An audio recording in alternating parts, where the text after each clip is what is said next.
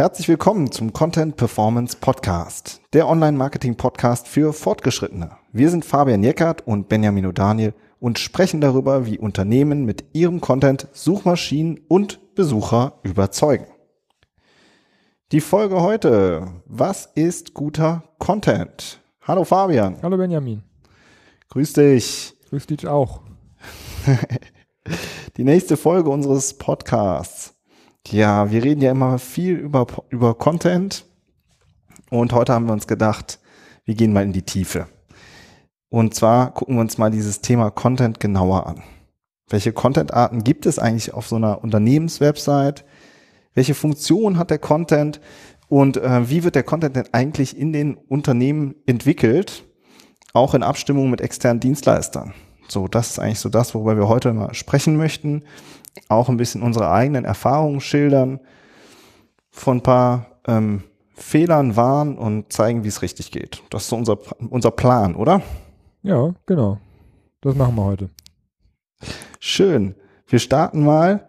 Ähm, Fabian, welchen Content gibt es eigentlich auf Firmenseiten? Ja, ähm, das ist ja eigentlich mal ganz wichtig äh, zu schauen, welche unterschiedlichen Content-Arten es gibt und wie die auf der Firmenseite eingebaut und verdrahtet werden. Ähm, hängt natürlich immer ein bisschen davon ab, was man vorhat. Ne? Ein Online-Shop äh, hat, ein, hat andere, eine andere Content-Struktur als eine Unternehmenswebseite.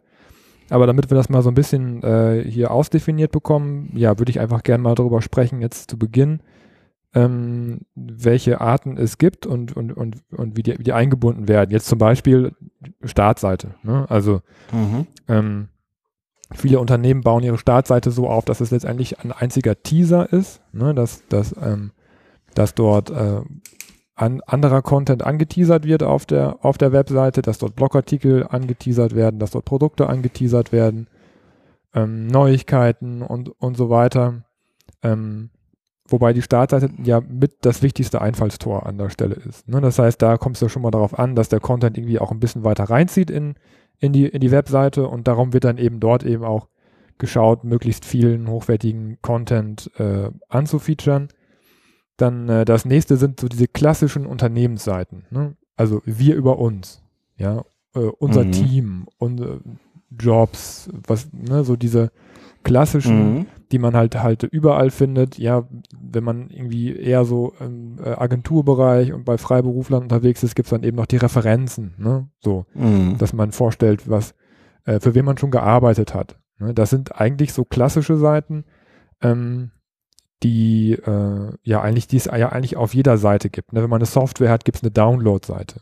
Ne? Mhm. Also und auch ein Shop hat ja auch bestimmte Seiten, wo es über Versandinformationen geht. So ein bisschen so dieses Administrative um das Unternehmen drumherum.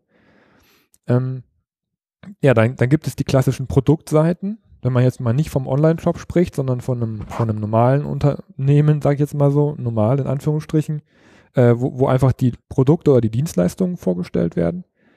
Ähm, dann gibt es die, haben viele Unternehmer ähm, ja so, so einen Ratgeber auf, auf ihrer Seite, so eine FAQ, wo eben über das Produkt, über den Service, über die Dienstleistung gesprochen wird und halt einfach auch ein bisschen ins Detail gegangen wird, ähm, was, was Service, was, was Technik, was Funktion und so weiter angeht. Viele Unternehmen haben dann noch einen Blog, wo klassische äh, Blogartikel veröffentlicht werden. Ne? Das sind dann auch häufig solche News-Geschichten, Stellenanzeigen oft, aber eben auch, auch Themen, ähm, die das, die das Produkt betreffen, wo man versucht auch ein bisschen Social was Spannendes zu schreiben und so weiter.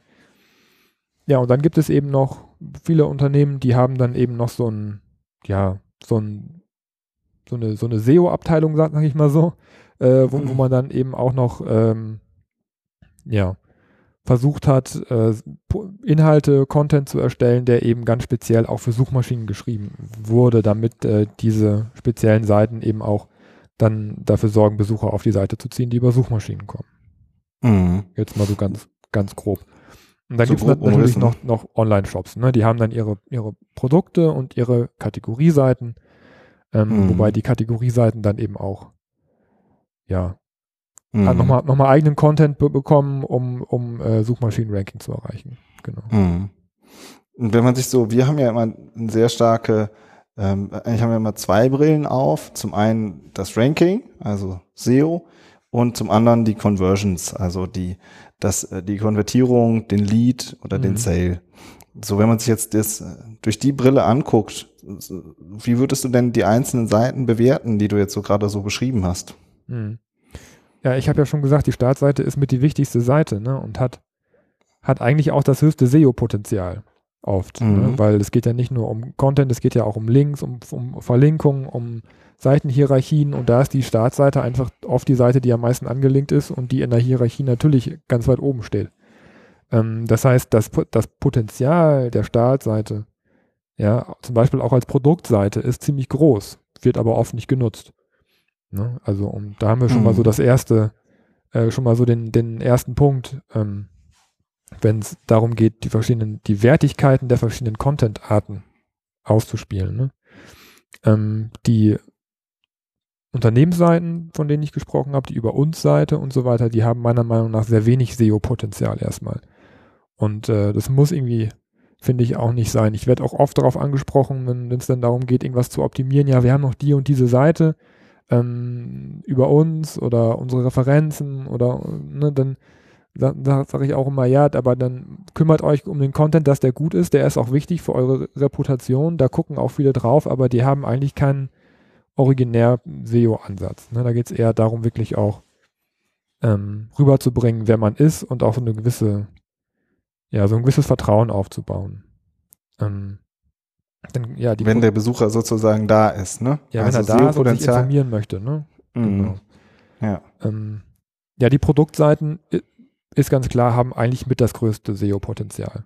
Ne, weil letztendlich geht es ja auch darum, gerade wenn man im Bereich äh, erklärungsbedürftige Produkte ist, geht es ja darum, dass man eine Lösung für seine Kunden anbietet und die wird eben auf den Produktseiten kommuniziert. Ne, das heißt, ähm, die, dort geht es darum, für bestimmte Lösungsphrasen, für Produktsuchen und so weiter eben auch gefunden zu werden. Das heißt, das, das Potenzial auf diesen Seiten ist halt sehr groß und äh, da kommen wir später ja auch nochmal drauf. Ähm, da sollte man sich auf jeden Fall als, als Unternehmen auch drum kümmern. Ne? So das, das nächste, wo wir selber auch immer sehr oft feststellen bei der Arbeit, ähm, dass, dass die Seiten auch, auch von, von der Google-Sicht, von, von der Ranking-Sicht sehr gut äh, funktionieren, das sind diese ganzen Ratgeberseiten auch, ne? Weil die auch gerade im Longtail äh, viele Begriffe abdecken, also sehr, sehr lange Suchbegriffsphrasen abdecken und oft ja auch äh, gute Lösungsansätze schon mal liefern und äh, da ist es so, dass, dass die Ratgeberseiten, die Knowledge Base, äh, die FAQ-Seiten und so weiter eben auch oft sehr, sehr viel SEO-Traffic haben. Mhm. Ja, und dass auch da ein Ansatz ist, zum Beispiel auch für andere Seiten eventuell schon mal so ein paar Problemfragestellungen ähm, für die Kunden ähm, oder ja, für die, für die SEO-Strategie sich rauszupicken. Ähm, ein anderer Vorteil ist natürlich jetzt mal ganz abseits von der, von der SEO-Brille, ist natürlich, dass man über diese Perform, über diese FAQ-Seiten halt auch echt eine Möglichkeit hat, den Support zu entlasten. Ne? Also wenn es jetzt mhm. darum geht, einfach, wofür brauche ich die Seiten? Ne? Welche, welche Funktion hat der Content? Darum geht es ja heute. Ähm, dass, dass man eben auch nicht vernachlässigen darf, dass man eben über eine gut gepflegte Knowledge Base, einen guten Ratgeber eben auch viel äh, Support-Arbeit sich sparen kann, ne? indem man die Informationen halt eben auch schon online stellt. Mhm. So, was hat man noch? Den Blog Den Blog, glaube ne? ich, und die SEO-Seiten, ne? Den Blog und die SEO-Seiten, genau. Also Blog, äh, ja, da haben wir ja schon in der früheren Folge mal drüber gesprochen, was für ein Potenzial der Blog denn jetzt hat oder eben auch nicht hat. Na, das kommt ein bisschen auf die Strategie an, die man fährt. Ähm, ja. Wenn man, wenn man, wenn man viel Social Media macht und viele Neuigkeiten hat und viel zu erzählen hat, äh, ist der Potenzial, ist das Potenzial von einem Blog groß, ne? Aber eben auch nur, wenn man das dann auch hat und auch die Kapazitäten hat ich würde einen Blog nicht originär für, für SEO benutzen. Ne? Also mhm. ähm, das ist meistens so ein Abfallprodukt, aber so strategisch würde ich den Blog dann eher wirklich für PR nutzen. Ähm, aber da gehen wir gleich ja auch noch dra drauf, drauf ein, denke ich mal, ne? dass wir das noch ein bisschen besprechen ja, ich denke auch. Formaten her. Ähm, und die ja. SEO-Seiten haben wir auch schon eine Folge zu gemacht, ne? Ja, zu den SEO-Seiten haben wir auch schon eine Folge gemacht. Das ist mittlerweile ja sehr problematisch, wenn man, wenn man wirklich für jedes, für jeden Suchbegriff eine eigene SEO-Seite äh, aufgebaut hat. Ähm, klar, das SEO-Potenzial war mal da. Mittlerweile ist es halt auch ein großes Gefahrenpotenzial, wenn man sowas mit auf der Webseite hat. Ähm, wie man damit umgeht, haben wir ja schon mal kurz besprochen. in, der, in unserer Folge. Folge 1 war das, glaube ich.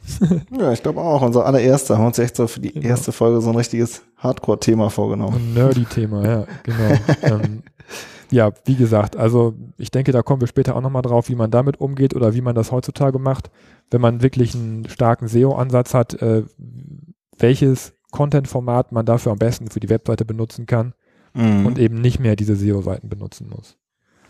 Ähm, ja, Textformat hatten wir jetzt gerade schon, schon, besprochen. Wir reden ja hauptsächlich über Text. Ne? Also man, wenn wir von Content sprechen, meinen wir damit ja Text. Die unterschiedlichen Textsorten, vielleicht sagst du da noch was zu? Ja, spannend. Also dieses Thema, welche, welche Textsorten gibt es eigentlich auf so einer Unternehmenswebseite? Die finde ich persönlich, also ich finde die sehr interessant. Das ist natürlich auch so mein, ähm, mein Handwerk, das, womit ich mich viel beschäftige. Und ich finde, es gibt da so eigentlich so drei unterschiedliche Textarten, die man immer wieder findet und die auch alle relevant sind. Mhm. Also wenn ich mir ähm, so den ersten vorknöpfe, den ersten, die erste Textsorte, dann ist das für mich so ein, das, was man unter Werbetext versteht. Ja, also in welcher Situation steckt der Kunde gerade, was hat er für Probleme und warum ist das Produkt oder die Dienstleistung dann hilfreich. Dass ich dann auch ähm, das, ähm, das Produkt oder eben die Leistung einfach auch verständlich, klar in kurzen Sätzen beschreibe. Ja, mhm. Gerade finde ich für Online-Leser, Online-Leser sind ja ganz starke Ergebnisleser. Ja, also wenn ich dann abends mein Magazin lese, dann bin ich eher der Erlebnisleser, will dann irgendwie schön umfangreich und äh, opulent, äh, ähm, sag ich mal, unterhalten werden. Aber die Leute, die online recherchieren, die wollen einfach sofort ganz klar wissen, was ist das, was bringt mir das und äh, wie, wie, ne, wie kann ich das jetzt buchen? Ja, Text muss reinziehen, und, ne? Ja. ja. der Text muss reinziehen, so, ja, es gibt ja auch, ja. Es gibt ja immer diesen, den schönen Spruch, so, so habe ich es früher immer gelernt, was ist die Funktion ähm, des ersten Satzes, dass der Leser danach den zweiten Satz liest. ja, ja, genau. Was die Funktion des zweiten Satzes, dass er danach den dritten Satz liest. Und das ja, hast also du in deiner Journalistikausbildung gelernt, ne? Also da hat genau, mit dem also, Internet noch gar nichts zu tun. Das gilt ja heute mehr denn je eigentlich. Absolut, genau. Also das ist Textarbeit ist letztlich ja auch nicht, äh, ob offline oder online ist egal, ja. Ein guter Text, ähm, der, der verständlich, der klar ist, mh, so der, der ist ja letztlich über alle Medien ausspielbar. Mhm. Ja, das ist aber so der Werbetext. Ja, also da geht's auch stark eben um das Produkt, um die Produktvorteile, um den Kundennutzen. Dann hast du eine ganz andere Textsorte noch, das würde ich sagen, das ist so der Informationstext. Das ist das, was du auch so gesagt hast im, in der Knowledge Base, FAQ, im Manual. Da gibt's ja die unterschiedlichsten Begriffe für, wo es oft auch einfach ähm, technische Erklärungen gibt zu den Produkten, wie ich die anwende. Also wir haben ja auch viele Kunden auch im B2B-Bereich und da sind die Produkte nun mal auch komplex. Mhm. So, und da musst du halt eher technisch erklären auch natürlich kompakt und klar, aber da, das ist nicht, hat keine werbliche Form, sondern halt eben wirklich einen ganz sachlichen, informativen Charakter. So, und als dritte Textsorte hast du dann den journalistisch geschriebenen Text, ja, der vielleicht eben auch unterhält, der auch personalisiert ist, ja, so, ich sag mal, in Form von einem Porträt oder einem Interview, ein kluges Zitat, ja, so, das sind halt eher so journalistische Formen, die eben auch auf einer Seite vorkommen können oder auch sollten. Und ich finde eben, also das ist zumindest unsere Erfahrung, wenn all diese, diese drei unterschiedlichen Textsorten auf einer Seite vorkommen, dann hat man wirklich einfach, dann hat die Seite wirklich Power. Hm. Ja, also auf jeden Fall, der, der journalistisch geschriebene Text, das wäre dann wahrscheinlich eher so was für ein Blog, nehme ich mal an, ne? So ein Interview. Kann für einen Blog sein, kann aber auch sein, dass man vielleicht einen Teil davon rausnimmt und auf eine Produktseite stellt. Hm. Ja, ja, kann vieles ähm, sein. Kann auch sein, dass man eine Case Study macht und äh, die Case Study vielleicht eher journalistisch geschrieben ist, so, aber Teile davon auch wieder auf die Produktseite kommen. Aber ja. kann denn jetzt ein Journalist eine Case Study schreiben und kann ein Werbetexter einen Informationstext schreiben? So? Also wer schreibt das denn dann genau? Genau, also das ist so ein bisschen äh, gar nicht so einfach. Also insofern eine gute Frage, weil es eigentlich drei Berufe sind. Ja, also es gibt mhm. den klassischen Werbetexter, der auch ähm, viel in, in den großen Agenturen zum Beispiel, die haben auch eigene Werbetexter, aber wirklich die großen dann. Dann gibt es den technischen Redakteur, der eher ähm, auf einer auf einer technischen Ebene eben sich mit dem Produkt auseinandersetzt. Und dann gibt's noch den klassisch ausgebildeten Journalist. Und das sind eigentlich drei ähm, völlig unterschiedliche Sorten Mensch, ja, mhm. sage ich mal, und mhm. die arbeiten auch ganz unterschiedlich mit dem mit dem Text selbst. Ja. Und die haben alle drei auch oft nicht die Online-Brille auf. Das muss man schon sagen. Also mm, das macht schon mal so ein bisschen schwieriger. Und dann ist es auch so, dass diese Berufe in den Agenturen auch nicht unbedingt vorhanden sind.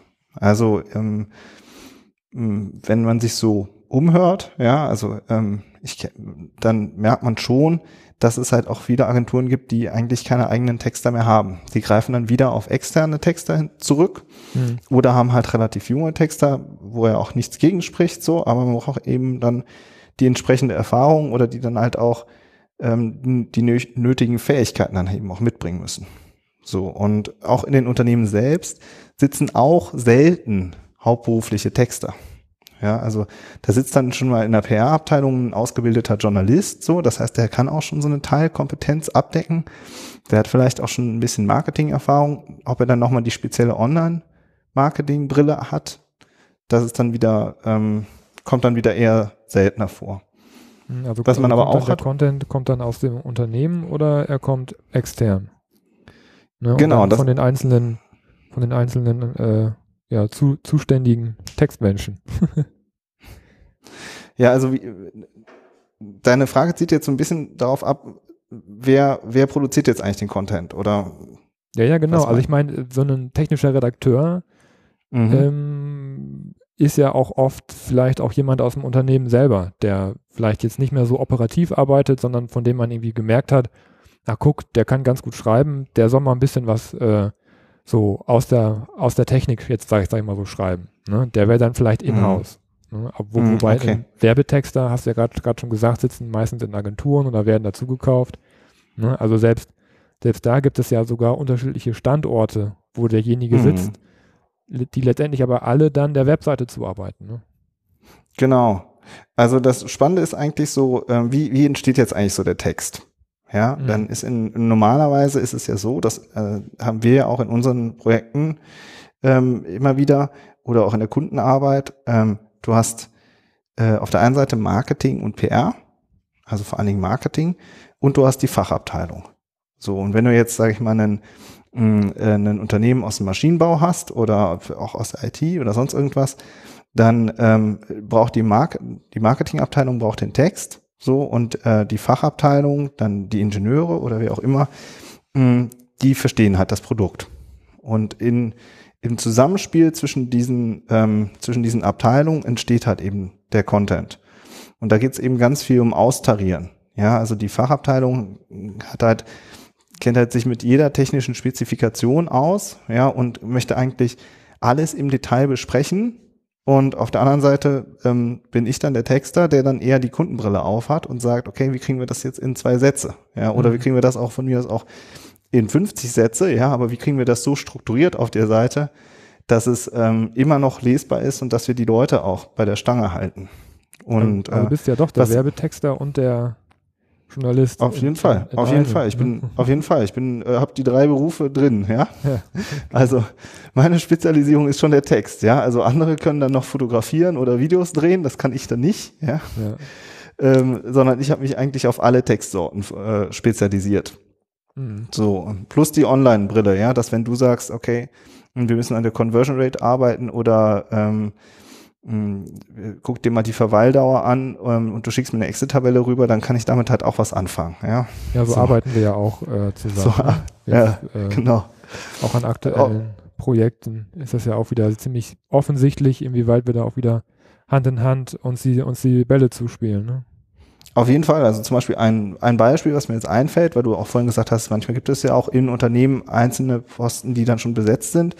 Wir haben ja einen Kunden aus dem IT-Bereich, der hat rund 200 Mitarbeiter. So, und ähm, ich telefoniere ja da regelmäßig mit einem technischen Redakteur, der mich eben immer wieder füttert mit ähm, der Technik. Mhm. Du lieferst äh, SEO-Aspekte dazu.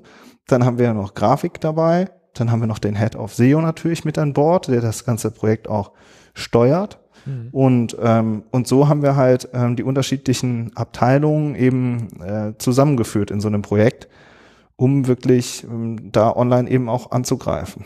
So, das ist jetzt der technische Redakteur, aber es kann auch sein, dass man auch mal mit dem Support spricht, natürlich auch äh, mit Führungskräften, es kann auch sein mit dem Vertrieb, dass man sagt, ja, wie so wie agiert, wie sind eigentlich die Gespräche auf den Messen so?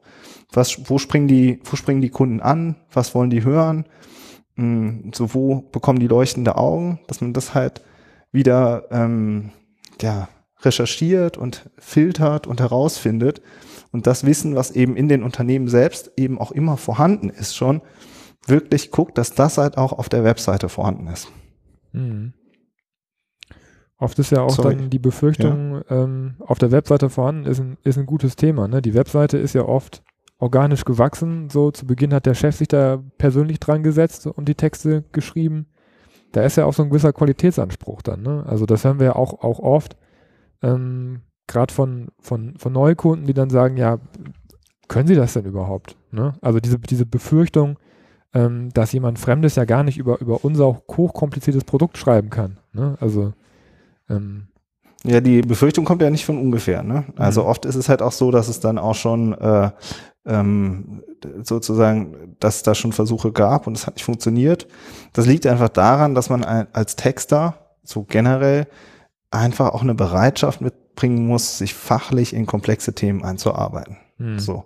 Und dann auch in den Gesprächen noch immer wieder zu sagen, das verstehe ich nicht. Können Sie mir das nochmal erklären? Ja. Mhm. Ist das wirklich so wichtig? Ja. Und immer wieder ähm, sozusagen das Gespräch sucht, ja, und ähm, versucht, die Informationen zusammenzusammeln, ja, und, äh, und die Themen zu verstehen. So. Mhm. Das zweite ist, dass man das halt auch mit dem Unternehmen selbst entwickelt, ja, dass eben auch im Unternehmen ein Ansprechpartner da ist, der auch versteht, okay, wir müssen da jetzt zuarbeiten und ähm, da müssen wir uns eben die halbe Stunde oder die Stunde für blocken für das Gespräch, um den Text da aufzuladen. So. Und, ähm, und dann ähm, kommen die Ergebnisse aber auch. Und das merken wir auch, wenn die Ergebnisse dann da sind und es wird eingebaut, dann ist einem, ähm, dann steht, steht die Frage oder die Befürchtungen sind dann eigentlich immer aus dem Weg geräumt. So, ja. Mhm. Der andere Aspekt, den ich aber auch immer spannend finde, wo ich mich mal total freue, ist, diese Perspektive von außen. Ja, also manchmal kommen wir auch ähm, rein und wir haben eben nicht schon alle, ähm, alle Diskussionen vorher erlebt. Ja, das heißt, für, für, äh, für, für uns oder für mich ist es so, wenn ich einen Text schreibe, dann arbeite ich mit einem weißen, aus dem, mit einem weißen Blatt Papier. Mhm. Ja, und dieses freie Entwerfen und auch mal zu sagen, ihr könntet die Seiten doch auch so und so arrangieren, ja, oder wollt ihr nicht mal das nach vorne stellen? das ähm, löst halt auch oft irgendwie ähm, sehr positive Reaktionen aus, ja, weil man halt sagt so, ach, stimmt, okay, ja, wir waren jetzt eher so bei der Frage, ob wir grüne oder blaue Buttons haben wollen, ja, oder mh, hm, äh, keine Ahnung, wir haben ja eigentlich gedacht, äh, so wie es jetzt ist, ist es okay, aber äh, das müssen wir eigentlich auf jeden Fall mal testen, ja. Mhm. Weil darauf läuft es ja immer hinaus, dass wir dann halt am Ende das auch messen und gucken, ob es erfolgreicher ist oder nicht. Ja, und dieser, dieser Blick von außen, mh, mm, der äh, macht eigentlich ja uns persönlich auch immer total viel Spaß und bringt dann auch die Unternehmen weiter. Weil er eben auch die Variation reinbringt, ne? Mhm. Also ich habe das bei mir auch, wenn ich äh, so Keyword-Recherchen mache oder überhaupt mal die, mich in die, in die, Themen reinarbeite, dann, äh, dann bitte ich eigentlich auch immer darum, mir bitte keine Keyword-Listen zuzuschicken, ne? sondern, sondern dass ich erstmal selber gucken kann. So ganz frei, ne? Und wenn das mhm. dann, ähm, wenn das dann fertig ist und dann kann man immer noch drüber sprechen, was schon vorhanden ist. Ne, und wenn man das dann über das dann übereinander legt, kann es sein, dass ich manche Sachen nicht gefunden habe, dann kann es sein, dass der, dass das Unternehmen äh, auch bestimmte Sachen noch nicht hatte und wenn man das dann zusammenlegt, ist man wieder ein, ein Stückchen weiter, ne? Ist wie mit dir auch. Mhm. Ähm, ja, was den, was den Content angeht, dass man eher, also es ist auch gut, mit einem weißen Blatt anzufangen, ja. Genau. Mhm. erfindest du denn das Rad dann, dann neu? Oder es gibt ja oft schon alten Content auf der Seite, schon, schon bestehenden Content. Ja, absolut. Das ist ja auch ähm, eine gute Sache. Ja, also wir, also ich finde, zum, zum Start gehört immer erstmal ein Content Audit und zu sagen, okay, wir machen jetzt erstmal eine Bestandsaufnahme, was gibt's eigentlich für Flyer, Broschüren, Produkt-PDFs, Fachartikel. Ja, ist ja ohne Ende Content produziert worden in der Regel. Hm, die Frage ist eben nur alles, wie ist der auf der Website integriert und funktioniert das so? Ja, und mhm. ähm, funktioniert das für die Ziele, die wir immer haben? Ja, also Ranking und nach hinten Conversions. So, das heißt, ähm, natürlich geht es auch darum, sich ähm, bestehende, ähm, den bestehenden Content anzugucken. Ja, also ich sag mal, wenn ein Unternehmen einfach sehr gute Fotos mal hat produzieren lassen für einen Jahresbericht, und der Jahresbericht ist irgendwie in der PDF hinten äh, rechts in der Ecke irgendwo eingeklebt, dann kann man auch sagen, nehmen wir uns doch vielleicht nochmal die Fotos und ähm, nutzen die nochmal auf eine andere Art. Ja. ja, oder äh, so, das gehört halt auch natürlich zur Arbeit dazu, ja, dass man das alles ähm, ähm, aufbohrt und nochmal guckt, wie können wir es nutzen. So. Gleichzeitig ist es aber schon auch so, dass ich ähm, beim Text schon auch bewusst auch nochmal ähm, mit einem weißen Blatt Papier anfange, um auch nochmal einen Alternativvorschlag zu machen, mh, wie man denn vielleicht argumentieren kann dem Kunden gegenüber. Schon allein, damit wir auch äh, vielleicht für einen späteren Test auch was Gutes haben. So, und so entsteht halt Stück für Stück dieser Content. So, das heißt, es ist schon ein, ein es gibt ein, ein sage ich mal, Teil, wo man auch zurückgreift auf vielleicht vorhandene Content-Elemente und gleichzeitig macht man eben was Neues weil wir ja auch sagen, äh, wir müssen, äh, wir brauchen ja noch den SEO-Aspekt, so und äh, wir müssen auch die SEO-Kriterien erfüllen, so äh, in so einem Text. Und wir haben ja auch einen Performance-Aspekt. Ja, wir wollen ja nach hinten raus auch, dass auf der Seite interagiert wird oder nicht. Hm. Ja, genau. Also das ist ja, wenn das, wenn es, wenn es das alles schon gäbe, wird man uns ja nicht mehr buchen, ne? Letztendlich. wenn das alles schon, schon so, schon so perfekt wäre. Ne? Also ich finde auch letztendlich, hm, finde ich es extrem wichtig, dann nachher auch beweisen zu können, dass sich was verbessert hat. Ne? Das ist ja letztendlich, ja. Ähm, so man glaubt gar nicht, wie, wie oft das dann auch vernachlässigt wird. Ne? Da wird viel gearbeitet, auch viel investiert, ähm, aber die, gerade weil man online so schön messen kann, sollte man das auf jeden Fall auch immer tun. Und ich finde, man, man sollte an der Stelle dann auch schon vorher anfangen zu messen, als nur den Verkauf letztendlich. Ne? Hm, was, also, misst du denn? Bitte? Was misst du denn genau? Ja, ja, genau, das, das wollte ich jetzt erzählen. Okay. Leg ähm, los. Also klar, man, man misst die, die Konversion. Ne? Das ist, ist ja so der Klassiker. Wie viel mehr äh, Pumpen haben wir denn jetzt verkauft? So, ne? Das ja. lässt sich ja in der Regel ganz gut feststellen oder auch wenn man einen Online-Shop hat oder eine Software oder so, kann man das ja messen. Aber ähm, wenn, also klar, und daran werden wir auch gemessen, ne? ist, ja, ist ja klar. Leute wollen ja auch mehr verkaufen. Ähm, aber Content, Performance, auch wenn man sich Google anguckt, fängt halt schon viel früher an. Ne? Und, ähm, zum Beispiel bei der Verweildauer. Ne? Wie lange bleibt denn jemand auf der Seite? Wie lange liest denn jemand meinen Text? Ja, das ist mittlerweile ja auch ein Ranking-Kriterium bei Google. Ähm, das ist ein Performance-Aspekt unserer Arbeit, den wir messen, ne? der auch gemessen werden muss und den eigentlich jeder auch messen sollte, der Content für Webseiten produziert. Oder ein Unternehmen, was, was neuen Content investiert, sollte messen, wie lange sind denn die Leute auf der Seite, wie tief steigen sie in die Seite ein, klicken sie vielleicht auch auf Links, ne, spielen sie ein Video ab. Das sind alles so Performance-Aspekte, die wichtig sind ähm, und äh, die auch wichtig sind, um den Erfolg von Content-Arbeit zu messen. Ne, und äh, wo man dann eventuell auch die unterschiedlichen Content-Formate, über die wir ja schon, schon gesprochen haben, auch mal gegeneinander messen kann und gucken kann, was bringt mir denn am meisten? Bringt der, bringt der Blogartikel am meisten Performance oder doch eher die Produktseite oder kann man ja alles dann mal ausprobieren.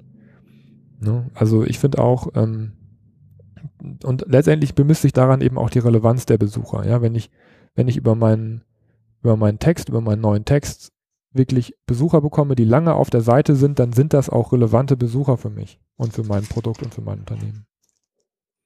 Ja, mhm. Also, das finde ich irgendwie, finde ich irgendwie wichtig. Ja, spannend. Lass uns mal ein Fazit ziehen. Wir sind ja schon bei einer fast einer halben Stunde wieder. Ähm, zieh du mal das Fazit. Nee, ein Thema würde ich vorher noch gerne ansprechen. Da sind wir einfach ja, drüber weggegangen. Okay. Aber ich habe mir das ja. extra aufgeschrieben. Und zwar finde ich es wichtig, dass wir nochmal drüber sprechen sollten, ähm, weil, der, weil der Bereich Text immer so ein bisschen stiefmütterlich auch behandelt wird. Finde ich es find wichtig, ähm, und weil wir auch schon so lange zusammenarbeiten und weil ich das sehr, sehr schätze, auch mit so einem guten Journalisten zusammenzuarbeiten, dann finde ich, würde ich von dir einfach gerne noch mal ein bisschen, nochmal ein paar Sätze darüber hören, warum es wichtig ist, mit jemandem professionellem zusammenzuarbeiten im, im Bereich Text. Ne? Auch was die Ausbildung angeht. Vielleicht sagst du da noch ein bisschen was zu. Ist das natürlich blöd zu sagen, bitte beweihräuchere dich mal ein bisschen selbst, aber vielleicht, vielleicht sage ich auch mal ein bisschen was dazu. Ne? Also ich als SEO habe natürlich früher ganz viel mit, mit Textern zusammengearbeitet, die noch nicht so viel Erfahrung hatten. Ne? Und das hat mhm. man dann auch immer am, am Text gemerkt. Ne? Und wenn man über Textqualität spricht, ähm, dann geht es ja auch immer darum, ähm, dass man, dass man mit jemandem zusammenarbeitet, der dann eben auch mit dem Kunden, mit den Ingenieuren und so weiter sprechen kann. Ne? Der das dann eben auch, der, der gelernt hat, wie man ein Interview macht, der gelernt hat, wie man, wie man ähm, einen, einen wirklich hervorragenden Text schreibt. Ne? Wir haben ja auch gerade schon über die Angst gesprochen. Kann er das denn überhaupt umsetzen? Ne? Mhm. So kann das denn überhaupt ein Fremder für uns machen? So, und oft wird da eben auch so gearbeitet, auch bei äh, anderen ähm, Leuten, dass dann einfach den Text, dass das ausgelagert wird an irgendwen, das dann zu schreiben.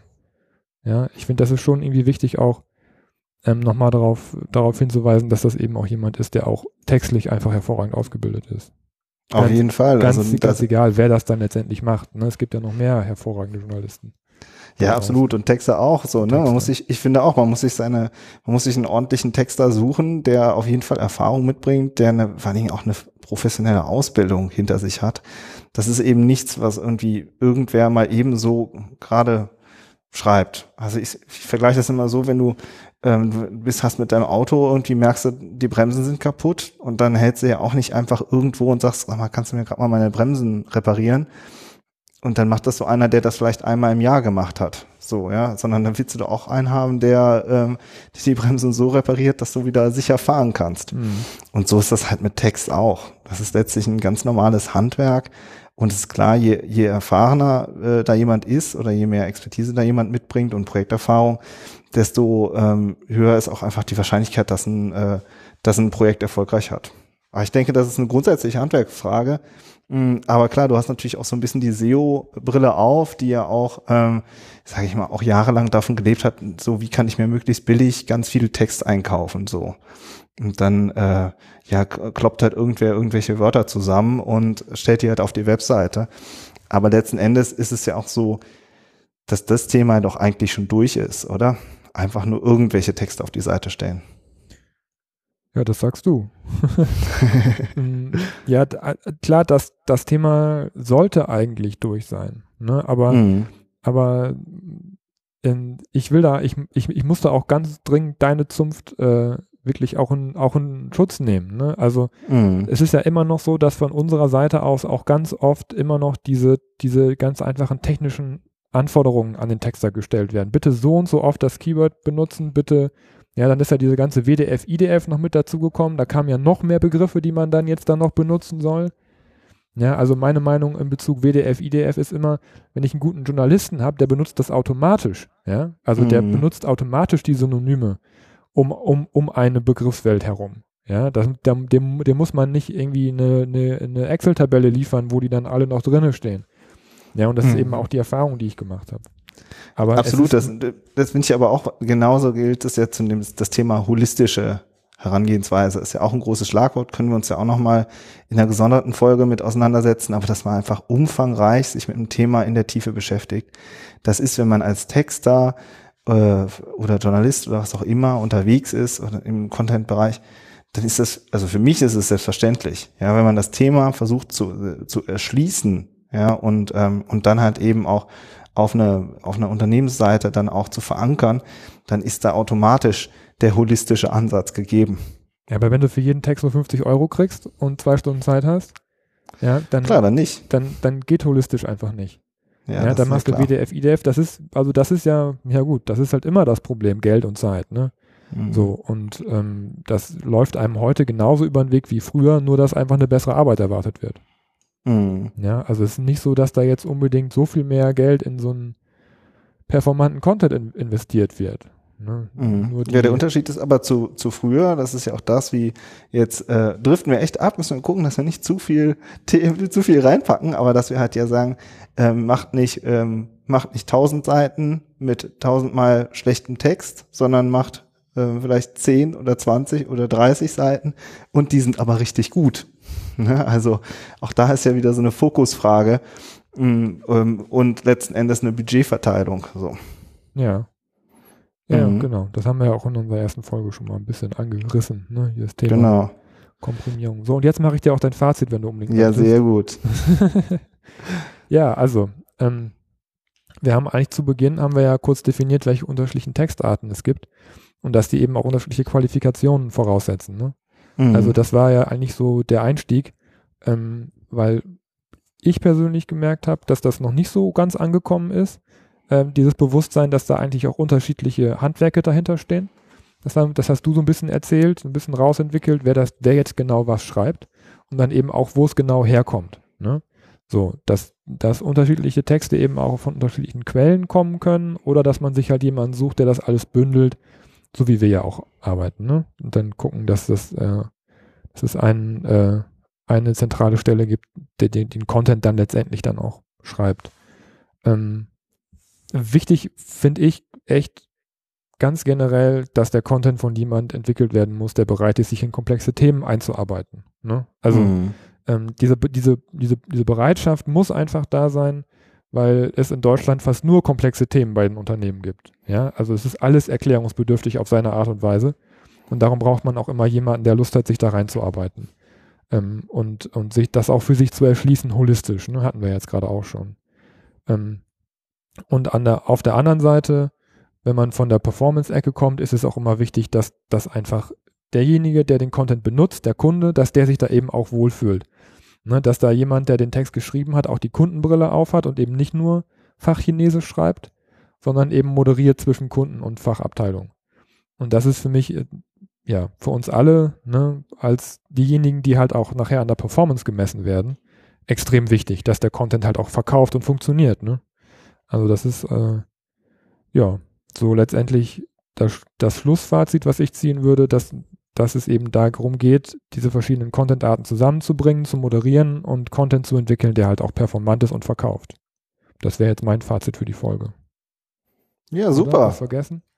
Nee, finde ich schon äh, runde Sache, würde ich sagen.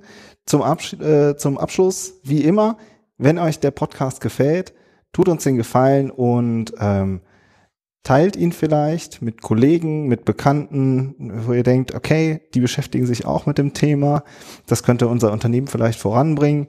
Ja, darüber würden wir uns auf jeden Fall sehr freuen. Ansonsten macht's gut und bis zur nächsten Woche. Tschüss. Ciao.